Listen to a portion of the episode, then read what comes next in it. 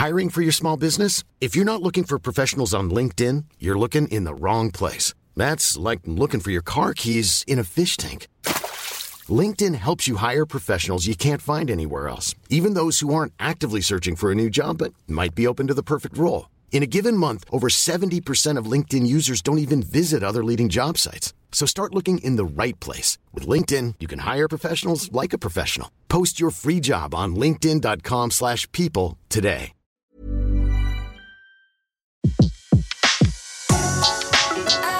Le meilleur de séances radio est maintenant sur We Love Cinéma. Le pavé dans la toile. César Monterol crève l'écran. Chaque mardi à 18h sur Séance Radio.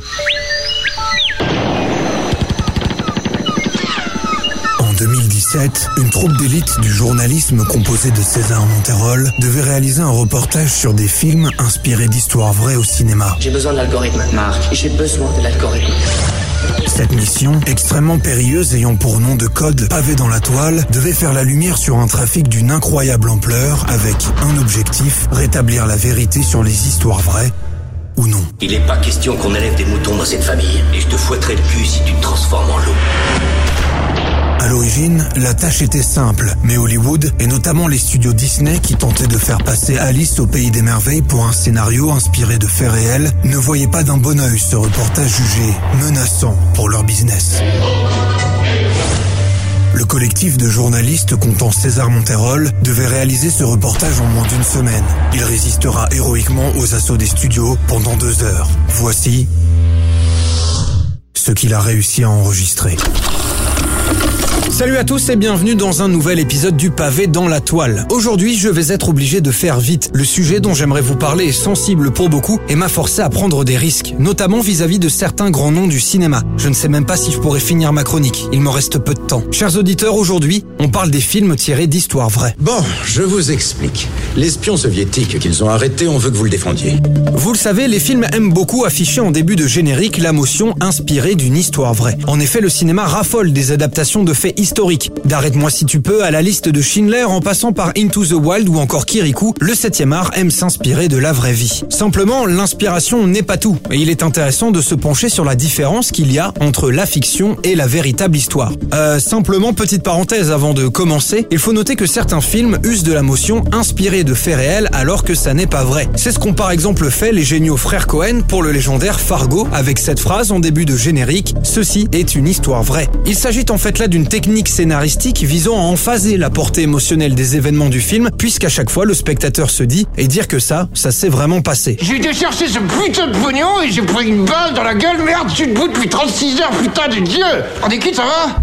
Alors, j'ai commencé à me pencher sur les différences entre fiction et réalité grâce à une étude réalisée par un site américain. Information is Beautiful, c'est son nom, a analysé scène par scène 14 films inspirés d'une histoire vraie, sortis entre 2010 et 2015 et nominés aux Oscars. Dans cette liste, on retrouve à l'appel Le Loup Wall Street, Dallas Buyers Club, Le Discours d'un roi, Le Pont des Espions, 12 Years a Slave, American Sniper, The Social Network, The Imitation Game ou encore Spotlight. It's time, Robbie! It's time. They knew and they let it happen. Two kids, okay? It could have been you. It could have been me. It could have been any of us. We gotta nail these scumbags. We gotta show people that nobody can get away with this. Not a priest or a cardinal or a freaking pope. Techniquement, chaque film a été découpé en séquences d'environ une minute, ce qui représente en moyenne 150 séquences par film et chacune d'entre elles a fait l'objet d'études afin de vérifier la véracité de tous les faits en présence. Cela a en fait permis à Information is Beautiful de réaliser ce qu'ils ont baptisé une échelle de vérité avec quatre principaux degrés. Faux, à peu près faux, à peu près vrai et vrai. Puis, chaque évaluation est notée entre 1, qui représente un fait inconnu, donc probablement inventé, et 3, pour les faits avérés. À la fin, la note est un simple pourcentage de véracité. Par exemple, selon le site, American Sniper est vrai à 56,9%, mais on y reviendra. Si quelqu'un essaie de t'attaquer ou de brutaliser ton petit frère, tu as mon autorisation d'y mettre un terme. Simplement, je dois vous mettre en garde sur quelque chose. Comme toute étude, et encore plus pour celles qui se sont données comme objectif de vérifier le vrai du faux, il faut prendre en compte tous les critères. Ainsi, il ne faut pas oublier que le pourcentage de la véracité ne se calcule jamais en fonction des faits eux-mêmes, mais des sources disponibles. C'est là un point très important. L'équipe d'Information is Beautiful vérifie des sources vérifiées par d'autres. Du commentaire de commentaire en quelque sorte. Du coup, c'est un peu le concept du téléphone arabe. Au fur et à mesure que les personnes se relayent l'information, cette dernière perd de son exactitude. Prenez par exemple The Social Network. David Fincher et son équipe ont obtenu des informations via des journaux nationaux comme le Guardian ou le Times, des informations relatées par des journalistes. Du coup, en haut, on a le fait, puis l'appropriation de ce dernier par le journaliste, puis celle de l'équipe du film, en prenant en compte l'idée qu'ils sont libres de l'interpréter librement pour le bien du scénario, et à la fin de la chaîne, on a l'étude d'Information is Beautiful, qui finalement se base sur des faits relatés au moins trois fois en amont. Alors qu'est-ce que t'as businessé dernièrement? Eh ben, j'ai monté une nette entreprise qui permet aux gens de télécharger et partager de la musique gratuitement. Un peu genre Napster? Exactement, genre Napster. Où tu vas en venir? J'ai fondé Napster. C'est Sean Parker qui a fondé Napster. Enchanté.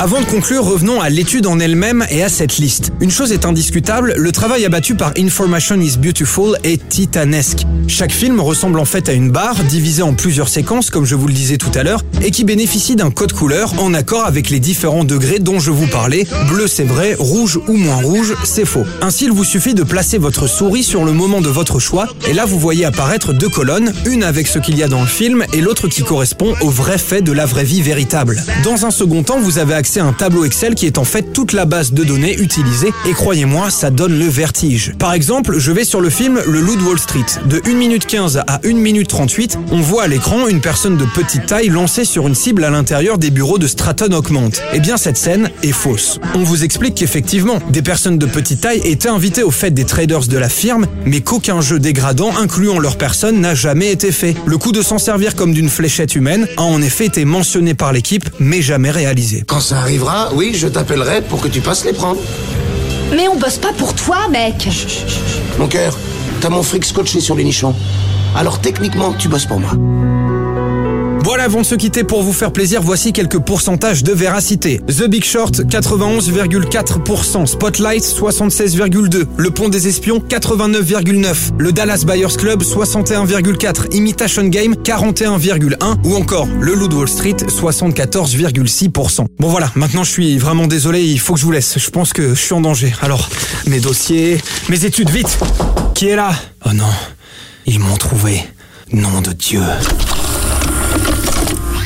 C'était Le pavé dans la toile, une autre vision du cinéma. Sur Séance Radio, par BNP Paribas. Retrouvez l'ensemble des contenus séances radio proposés par We Love Cinéma sur tous vos agrégateurs de podcasts.